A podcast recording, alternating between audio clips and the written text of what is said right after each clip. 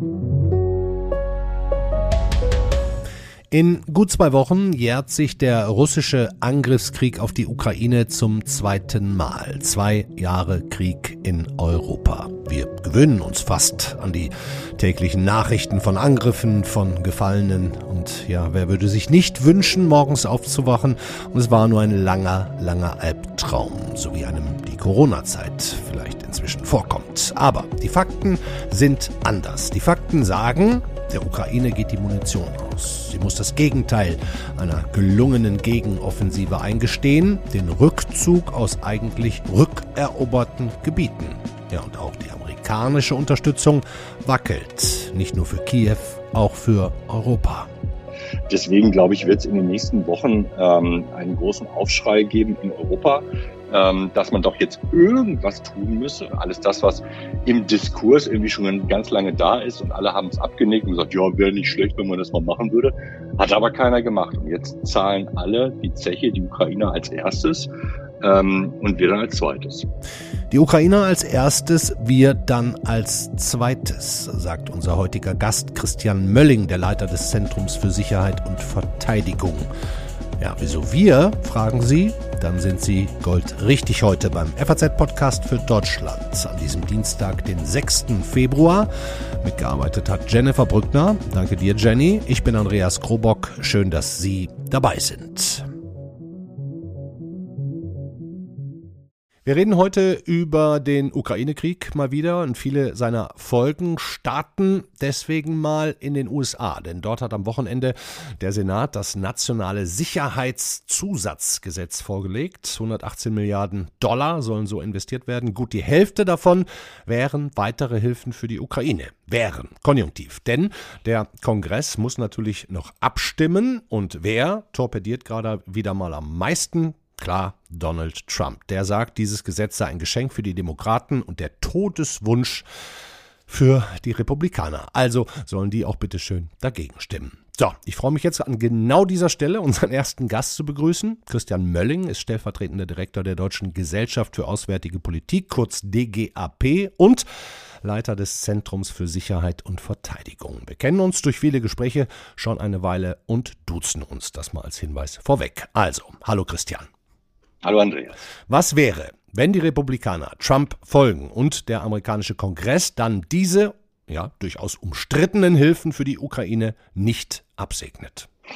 Ähm, naja, dann geht die enge Partie weiter, so wie das im Grunde genommen schon seit Ende letzten Jahres ist. Und ähm, unklar ist, ob es tatsächlich zu dann wirklich noch zu einem Hilfspaket kommt. Ich glaube, es gibt einen, einen Fingerzeig, dass das möglich ist. Mhm. Äh, Trump möchte einfach ähm, die Demokraten nicht aus der sozusagen aus der Migrationsfalle entlassen. Er möchte nicht, ähm, dass es eine Lösung für das Migrationsproblem gibt, dem die, dem die Republikaner zugestimmt haben. Mhm. Deswegen könnte es jetzt tatsächlich passieren, dass die Ukraine-Hilfe von dem Bau ähm, einer, einer von Grenzkontrollen Richtung Mexiko wieder entkoppelt wird, was ja lange Zeit lang die Politik gewesen ist, der Republikaner das miteinander zu verbinden. Dürfen wir denn eigentlich schon gesichert davon ausgehen, ich meine, darüber reden wir seit Monaten, dass wenn Trump gewählt wird, dass es dann wirklich keine Unterstützung mehr für die Ukraine aus den USA geben wird? Also wir sollten davon ausgehen, ähm, aber da muss man ja sagen, das ist ja im Grunde genommen jetzt schon so. Ne? Also das, ich glaube, wenn man ein bisschen versucht, das, das zusammenzubinden, Trump ist so eine Horrorshow. Die, die lieben alle. Äh, das Problem ist, aus diesem Kino kommst du nicht mehr raus. Aber es ist ja jetzt schon so, äh, dass die Hilfe der USA nicht mehr da ist in, in dem Sinne. Ne? Der, der letzte Rest läuft jetzt quasi aus, mhm. aber mit den jetzigen Verhältnissen schon unter Joe Biden als Präsident geht es nicht mehr voran. Ja, also du sagst, die Hilfen laufen aus. Wenn dann jetzt gar keine neuen mehr kämen, was würde das denn deiner Meinung nach für den Kriegsverlauf bedeuten? Ja, das sehen wir jetzt ja schon. Ne? Die Ukrainer müssen sich zurückziehen, weil sie äh, durch die Hintertür auf, äh, auf Munitionsdiät gesetzt worden sind. Alles das lange vorausgesehen, dass das passieren würde. Ähm, und jetzt tritt es tatsächlich ein und äh, dann ist es eben so, wenn du keine Munition mehr hast, dann musst du dich zurückziehen. Das heißt, die Ukrainer werden jetzt Gelände aufgeben, das sie schon zurückerobert hatten und müssen es im Zweifelsfalle ein zweites Mal zurückerobern mit dem Einsatz entsprechender Menschenleben wenn überhaupt neue Munition dann käme. Ne? Also wenn du sagst zurückerobern, jetzt im Moment ziehen sie sich zurück. Ähm, können wir das noch ein bisschen vielleicht näher drauf eingehen? Um was für Munition geht's eigentlich ganz genau? Ähm, wie viel? Was ist da so die Menge? Was ist es? Artilleriegeschosse lese ich immer. Das heißt für Panzer. Genau, das ist das, das Offensichtlichste. Also das, das sozusagen das Grundnahrungsmittel dieses Krieges ist Artilleriemunition zum jetzigen Zeitpunkt. Die Ukrainer versuchen, die fehlende Munition durch Drohnen zu ersetzen. Das geht nicht hundertprozentig mit Blick auf Reichweite und Sprengkraft.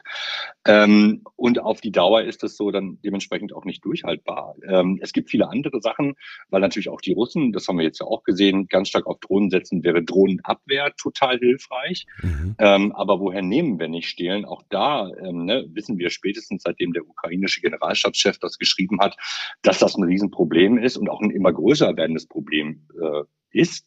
Ähm, aber wir haben uns nicht darauf vorbereitet, die Ukraine in dem Bereich zu unterstützen. Also es fehlt im Grunde genommen an allen Ecken und Enden, ja. äh, weil wir die Teile teilweise auch nicht haben. Ja. Sag, können wir mal über Zahlen reden? Also wie viel Munition wird da eigentlich täglich verschossen und wie viel wird nicht nachgeliefert? Also für wie lange reicht das noch? Die letzten Zahlen, aber auch das liegt ja schon ein bisschen zurück, war, dass die Ukrainer noch 2000 Schuss pro Tag haben, während sie in der Hochphase ihrer erfolgreichen Teil ihrer Operation 10.000 pro Tag verschossen haben. Also nur noch ein Fünftel jetzt. Mhm. Genau, genau. Und ob das jetzt immer noch so ist oder ob es noch weniger wird, das wissen wir nicht. Teilweise kann man das auch nicht wissen, weil natürlich alle versuchen, noch vorhandene Munition irgendwo auf dem Weltmarkt zusammenzukratzen. Aber die Lager leeren sich halt schrittweise. Deswegen glaube ich, wird es in den nächsten Wochen ähm, einen großen Aufschrei geben in Europa ähm, dass man doch jetzt irgendwas tun müsse. Und dann geht's halt um die Steigerung der Rüstungsproduktion, alles das, was im Diskurs irgendwie schon ganz lange da ist und alle haben es abgenickt und gesagt, ja, wäre nicht schlecht, wenn man das mal machen würde. Ja. Hat aber keiner gemacht. Und jetzt zahlen alle die Zeche, die Ukrainer als erstes ähm, und wir dann als zweites. Hast du mal ausgerechnet, wie lange das, was noch da ist, reicht? Nee, ich weiß ja nicht genau, wie viel noch, wie viel noch da ist. Sonst hängt ja auch davon ab, wie viele Staaten bereit sind, noch ins Risiko zu gehen. Ne? Natürlich haben wir in unseren Arsenalen hier und da noch ein bisschen was rumliegen. Aber wir, da kommst du halt dazu, dass, das ist letztendlich, ist es ein gemeinsamer Pool, den sich alle NATO-Staaten mit der Ukraine teilen. Und äh, da ist man natürlich nicht bereit, dann die letzten Reserven aufzugeben. Ja, sonst haben wir ja auch nichts mehr dann. Genau.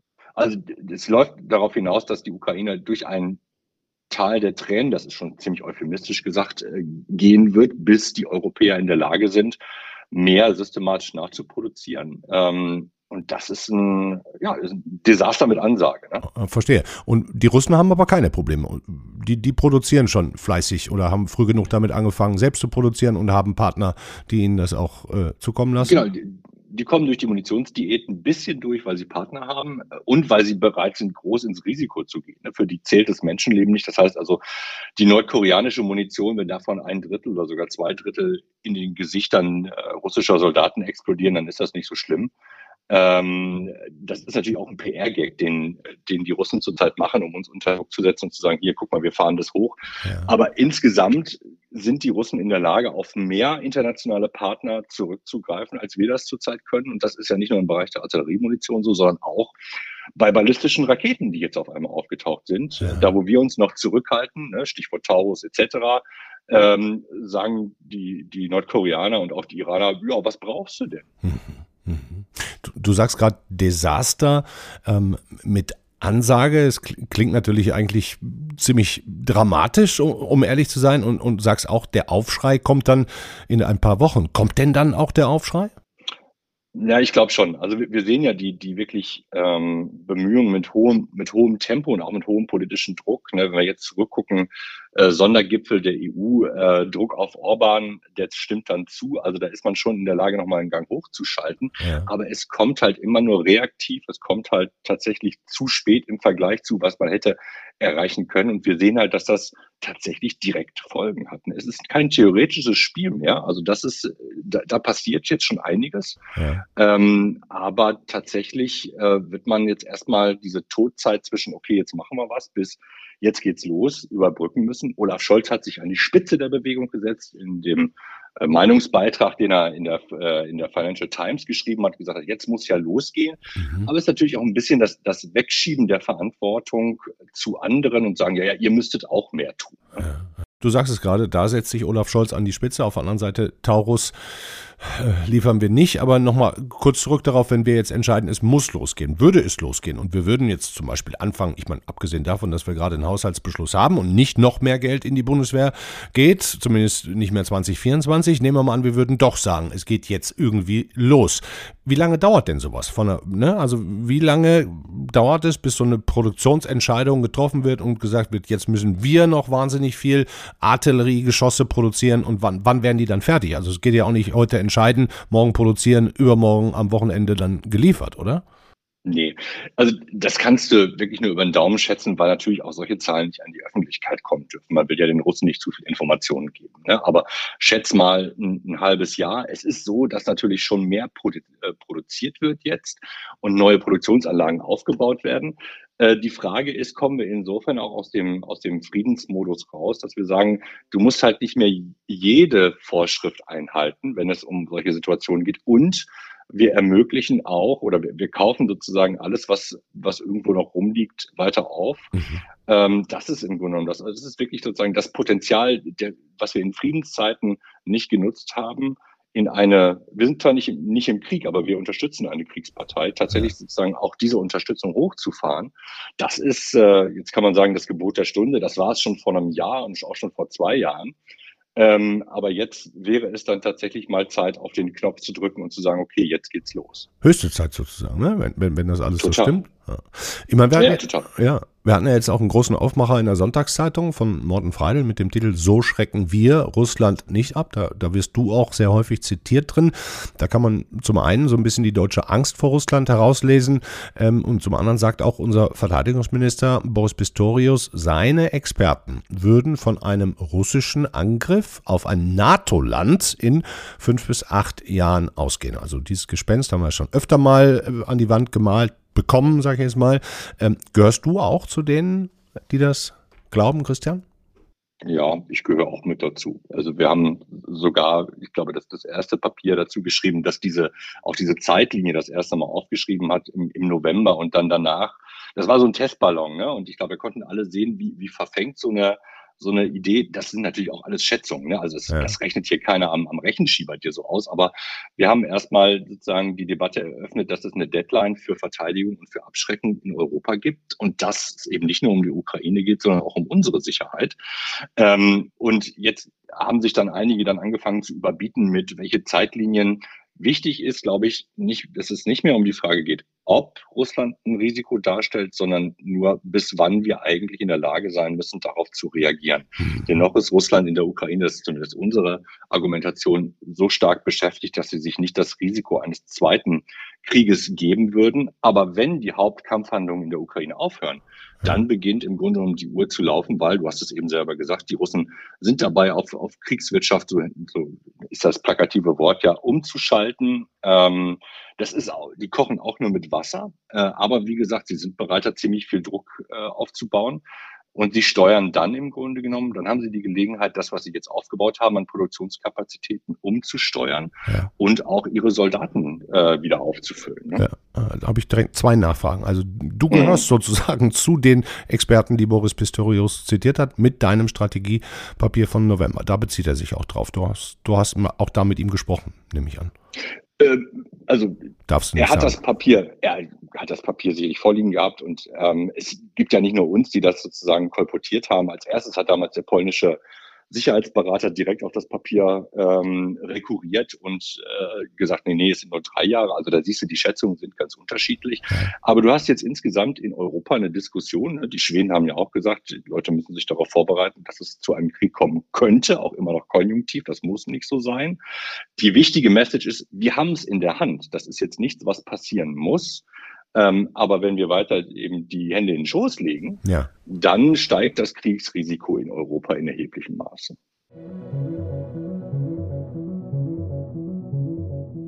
An dieser Stelle zoomen wir uns einmal ganz kurz raus aus diesem ja, annähernd Hardcore-Gespräch mit Christian Mölling. Wenn wir weiter die Hände in den Schoß legen, sagt er, steigt das Kriegsrisiko in Europa in erheblichem Maße. Und vorher schon sagt er, ein Desaster mit Ansage. Falls Sie jetzt denken, hm, hat das der Mölling exklusiv? Ist das Panikmache und Teufel an die Wand malen?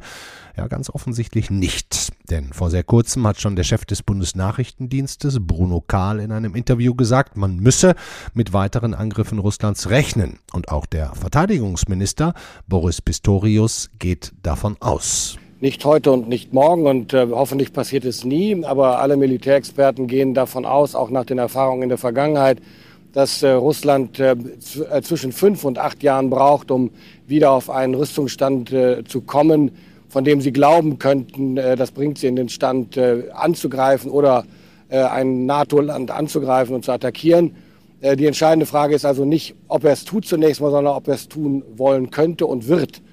Und deswegen werden wir, müssen wir alles tun, um uns darauf vorzubereiten und vor allen Dingen klarzumachen, wir, wir machen, wir gewährleisten Abschreckung indem wir sagen, ein Angriff auf NATO-Gebiet hat Folgen, also müssen wir uns auch in den Stand versetzen, diese Abschreckung realisieren zu können in die Lage versetzen, diese Abschreckung realisieren zu können. Umgedreht heißt das nichts anderes als im Moment wären wir dazu nicht imstande. Im Moment verlassen wir uns auf den amerikanischen Schutzschirm und die NATO. Aber was, wenn mit einem amerikanischen Präsidenten Donald Trump Amerika der NATO Goodbye sagt, nicht nur der Ukraine? Hätte Putin dann immer noch Hemmungen, ein NATO-Land anzugreifen? Er hat zuletzt Estland bedroht, er hat Litauen bedroht, er hat Moldawien bedroht. Er lässt es, äh, er lässt es nicht an Bedrohung, Bedrohung mangeln gegenüber gerade den kleineren Ländern diesseits oder jenseits der NATO-Territoriumsgrenze. Von daher, wie ernst man das am Ende nehmen muss, ist eine andere Frage. Nur wir müssen klar machen, wir werden durch Abschreckung alles dafür tun, dass es gar nicht dazu kommt, dass es also gar nicht erst zu einem Angriff kommt.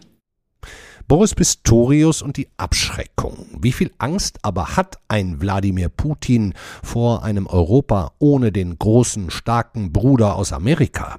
Der ukrainische Präsident Volodymyr Zelensky weiß natürlich um die Probleme, die da kommen. Ich möchte allen Partnern der Ukraine, die unseren Staat unterstützt haben und weiterhin unterstützen, meinen besonderen Dank aussprechen. Mit den Teams der europäischen Staaten wird derzeit daran gearbeitet, die Ukraine zu stärken, neue Verteidigungspakete zu entwickeln und neue Sicherheitslösungen umzusetzen. Denken Sie daran. Der von Russland begonnene Krieg findet an der ukrainischen Front statt. Aber sein Ziel ist nicht nur unser Staat, nicht nur unsere Unabhängigkeit. Mit europäischen Ländern werde daran gearbeitet, sagt Zelensky. Amerika erwähnt er an dieser Stelle schon gar nicht mehr. Zeit jetzt wieder zurück ins Interview mit Christian Mölling zu springen.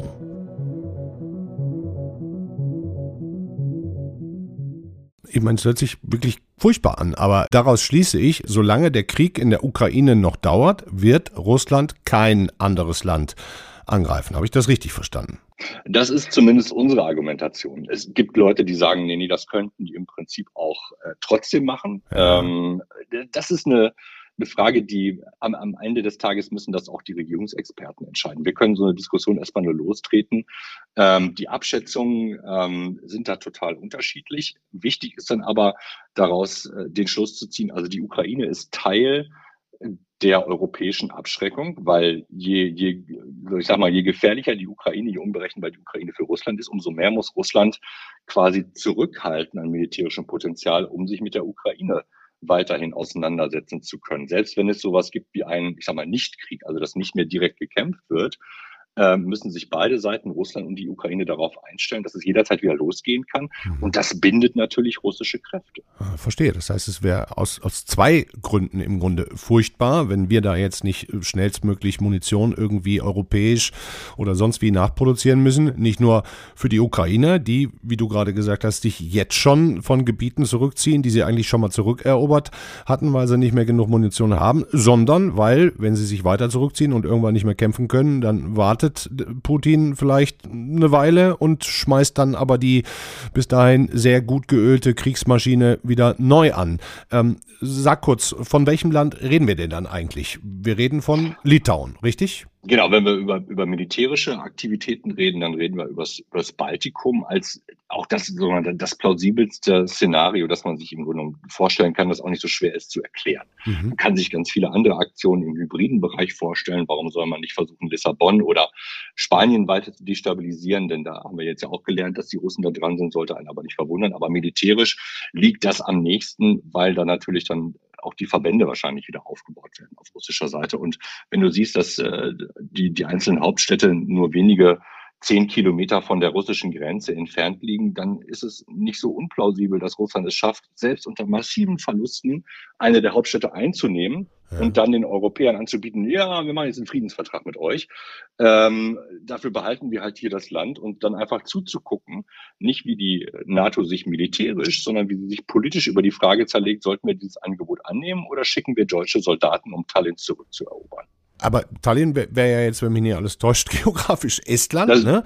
das wäre Estland, genau. Du kannst auch Vilnius nehmen, das geht auch, klar. Ah, aber warte mal, Litauen zum Beispiel, da schicken wir doch jetzt 5000 Bundeswehrsoldaten hin. Jo, das stimmt. Das heißt, wenn Putin Russland die angreifen würde, dann haben wir doch einen, einen NATO-Bündnisfall. Da können wir, da können wir doch nicht irgendwie zugucken und warten, bis Putin dann Europa ein Friedensangebot vorlegt, sondern wir werden doch sofort in der Mithaftung oder vertue ich mich da?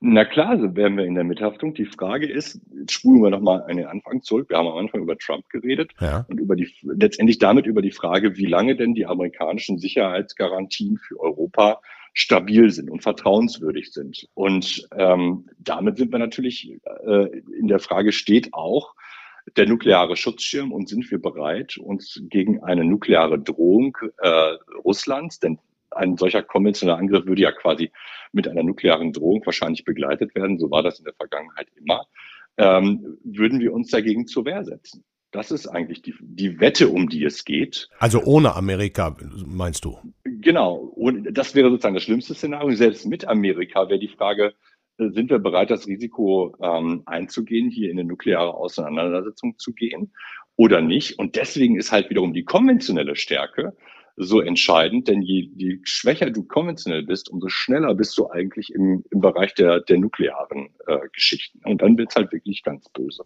Puh, Hast du vielleicht in deinem Strategiepapier auch noch eine andere Lösung stehen? ich meine, ja, guck, guck, mal, wir, wir, haben ja ganz viele Worst Cases auf dem Papier, ne? Also Donald Trump ja. ist sicherlich ein riesiges Problem.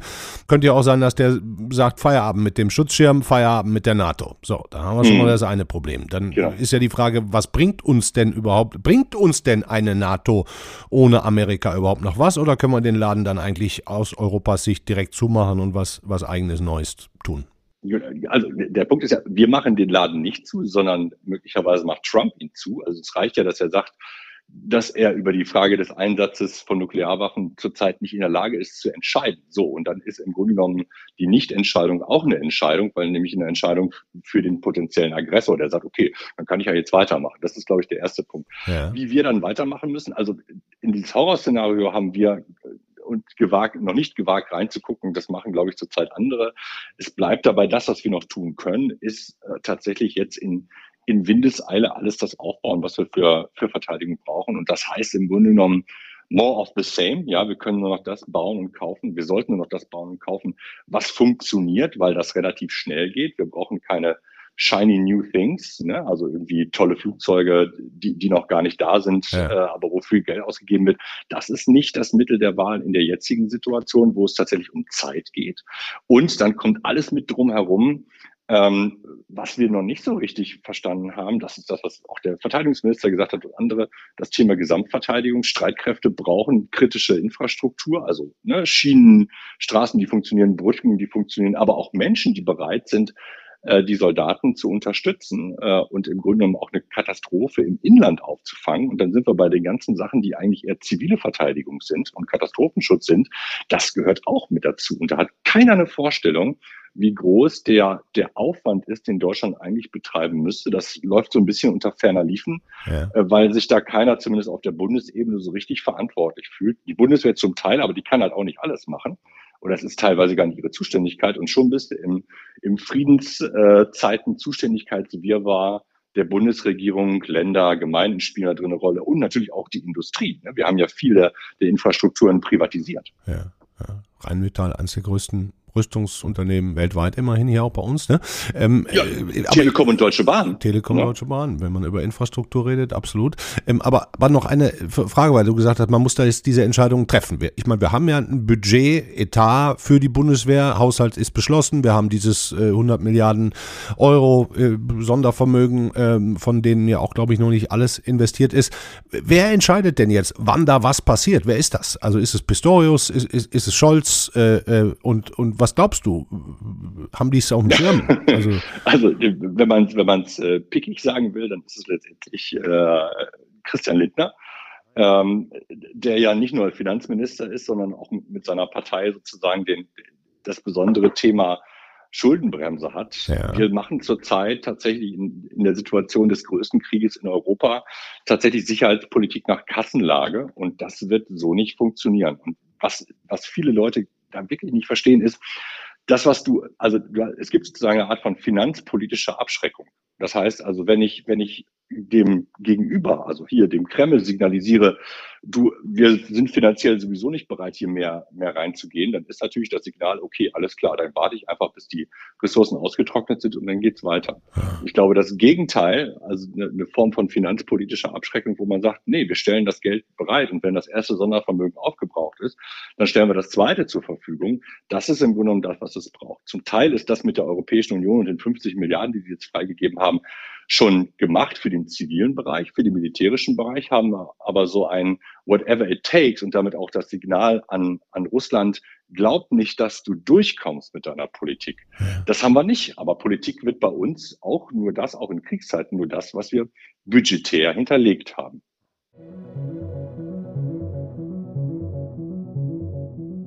Wir zoomen noch ein letztes Mal kurz raus aus dem Gespräch mit Christian Mölling. Sicherheitspolitik nach Kassenlage machten wir, sagt er. Das Gegenteil von Abschreckung. Aber auch nicht zu vergessen ist, dass es die EU immerhin geschafft hat, weitere 50 Milliarden Euro an Hilfen für die Ukraine freizumachen. Und bei aller Kritik an unserem Bundeskanzler Olaf Scholz und seinem Kabinett, er hat das mit vorangetrieben. Das ist eine gute Botschaft Natürlich für die Bürgerinnen und Bürger der Ukraine, die so sehr herausgefordert sind mit dem russischen Angriffskrieg, aber natürlich auch für uns als Europäische Union, die gezeigt hat, dass sie zusammenstehen kann. Das Zitat vom europäischen Zusammenstehen erscheint im Lichte der amerikanischen Zukunft und möglicher weiterer russischer Allmachtsfantasien nochmal in einem anderen Licht. Dem französischen Präsidenten Emmanuel Macron reicht das dennoch alles nicht. Ihm wird ein äußerst unterkühltes Verhältnis zu Olaf Scholz nachgesagt, weil ihm Deutschland zu zaghaft ist, was eine noch stärkere europäische Eigenständigkeit und militärische Stärke angeht. We will have to be ready to act, defend and support Ukraine whatever happens and whatever the US decision will be. And we have to follow the line in the current strategy, which is it is impossible for all of us to see Russia winning this war. Because there is no more, no more framework and architecture of security in our continent if this is a Russian victory. Der französische Premier auf Englisch. Egal, was die Amerikaner machten, wir Europäer müssten in der Lage sein zu handeln. Denn bei einem russischen Sieg und in Klammern ohne Amerikaner gäbe es keine europäische Sicherheitsstruktur mehr. Zurück zu Christian Mölling. Letzte Frage, Christian. Vielen Dank schon mal für die vielen Informationen. Muss auch ich erstmal alles noch so komplett äh, äh, verarbeiten. Ist es vielleicht bei uns auch so, dass unsere Gesellschaft immer noch nicht so weit ist, zu sagen, okay, dann äh, wir, wir müssen uns da jetzt drauf konzentrieren, sondern wir das immer noch nicht so richtig wissen wollen, obwohl der Krieg vor der Tür ist. Und erst dann, wenn wirklich auch für uns eine Bedrohungslage entsteht oder in einem NATO-Land, in dem beispielsweise auch Bundeswehrsoldaten sind, das angegriffen wird, dass dann umgedacht wird? Ähm, ich würde dem tatsächlich widersprechen. Es ist, glaube ich, nicht die Bevölkerung. Es ist, glaube ich, wirklich eher die politischen Entscheidungsträger. Ich habe den Eindruck, dass, dass die Bevölkerung extrem klarsichtig ist, was die, was die Risiken angeht und dass man sagt, okay, es ist eine Scheißsituation, in der wir sind seit dem, seit dem 24.02. vor zwei Jahren. Ähm, aber jetzt können wir in die Hände spucken. Und ich glaube, dass es eher die Trägheit und, und die Angst der politischen Entscheidungsträger ist, vor die Bevölkerung zu treten und zu sagen, äh, es tut uns leid, wir haben uns alles etwas anders gedacht, aber ähm, jetzt ist es halt, wie es ist. Es muss losgehen. Also das Umlegen der Hebel ist eine Frage von politischer Führung. Und ich glaube, äh, dass die Menschen bereit sind, äh, dazu äh, sozusagen zu folgen und mitzumachen, wenn man sie erstens ernst nimmt und als Erwachsene äh, nimmt und sagt, das sind die Optionen, aber das fängt eben erstmal damit an, dass man sagt, so ist die Lage. Ja. Ähm, und ich meine, wenn du in die letzten Krisen reinguckst, die wir gehabt haben, das ist, da ist der Großteil der Bevölkerung mitgegangen und hat gesagt, okay, alles klar, wir, wir packen das jetzt irgendwie an. Ähm, darauf würde ich vertrauen. Aber natürlich kann ich verstehen, dass, dass äh, einige Politiker den guten alten Zeiten hinterher trauern und wissen, dass sie natürlich mit dem Wort Friedenspolitik und Entspannung und so im Wort stehen und jetzt vor die Bevölkerung zu treten und zu sagen, sorry, ich habe mich verzockt ähm, und das stimmt alles nicht, erhöht natürlich nicht die Glaubwürdigkeit für die Zukunft. Wow. Dankeschön, Christian Mölling. Ich danke dir.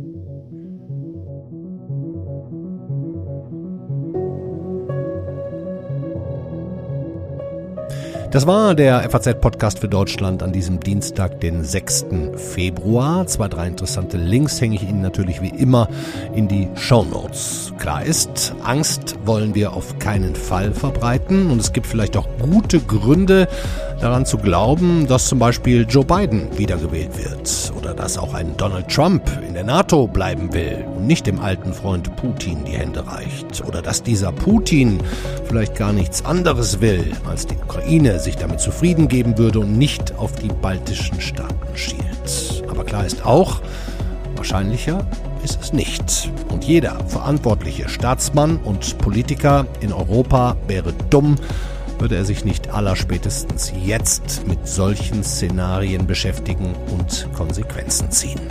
So, soweit für heute. Vielen Dank wieder Ihnen für Ihre vielen Zuschriften. Rausgepickt habe ich mir zum Beispiel Sabine Holzapfel, die uns schreibt. Sehr geehrtes FAZ-Podcast-Team, ich finde Ihren Podcast sehr gut, höre ihn mehrmals pro Woche. Aber Bushido, muss das sein? Mich interessiert das nicht und ich höre es mir nicht an. Bitte bleiben Sie bei politischen und wirtschaftlichen Themen. Beste Grüße. Ja, Liebe Frau Holzapfel, gut, dass Sie das schreiben. Gibt mir und uns die Möglichkeit, Ihnen mal zu erzählen, wie wir in etwa die Themen planen und gewichten. Ja, vier von fünf Sendungen in der Woche drehen sich im Schnitt um politische oder wirtschaftliche Geschichten. Aber wir wollen uns, wie auch die Seite 1 der Zeitung oder der Aufmacher im Netz, wir wollen uns die Freiheit lassen, auch mal andere Themen in den Vordergrund zu stellen. Wie eben gestern diesen dreieinhalbjährigen Prozess Bushido gegen Abu Shaka mit der Kollegin Kati Schneider, weil auch das ein vielleicht neues, aber doch deutsches Sittengemälde ist. Dankeschön auch an Wolfgang Fischer. Er schreibt über die Sendung von Livia Gerster am Freitag. Ein sehr guter Podcast. Vielen Dank auch an Michael Friedmann für diesen sehr guten, wunderbar klar formulierten Beitrag. Viele Grüße. Danke und beste Grüße zurück. Wir machen jetzt die Klappe zu hier. Noch mit dem Hinweis, dass morgen der Kollege Simon Strauß das Zepter und Mikro in der Hand hat. Thema Wohnen, Mieten, Kaufen, Bauen. Bin gespannt. Machen Sie es gut. Schönen Abend. Ciao.